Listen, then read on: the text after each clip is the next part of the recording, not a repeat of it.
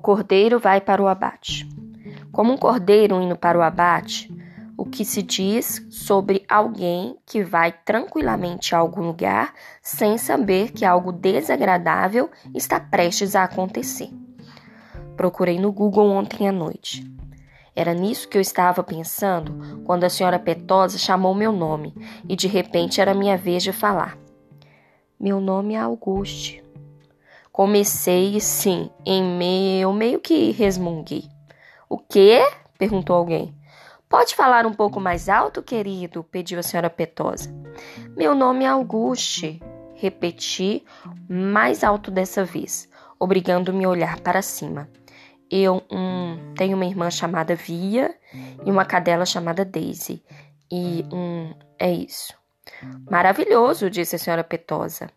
Alguém quer perguntar alguma coisa para o Auguste? Ninguém falou nada.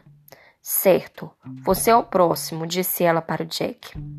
Espere, eu tenho uma pergunta para o Auguste, disse o Julian levantando a mão. Por que você tem essa trancinha na parte de trás do cabelo? É uma coisa tipo padawan? É, respondi, dando de ombros e assentindo. O que é uma coisa tipo padawan? A senhora Petosa me perguntou sorrindo.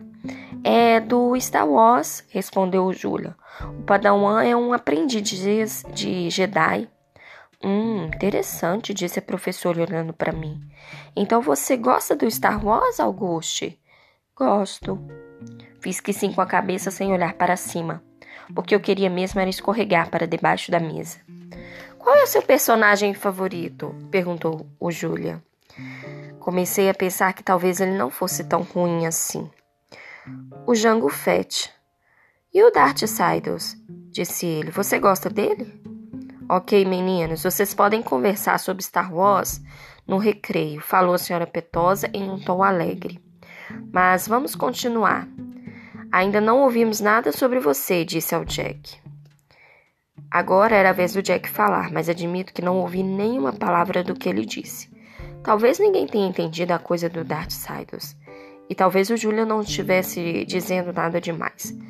Mas em Star Wars Episódio 3, A Vingança do Sith, o rosto de Darth Sidious é queimado pelos raios dos Siths e fica completamente deformado.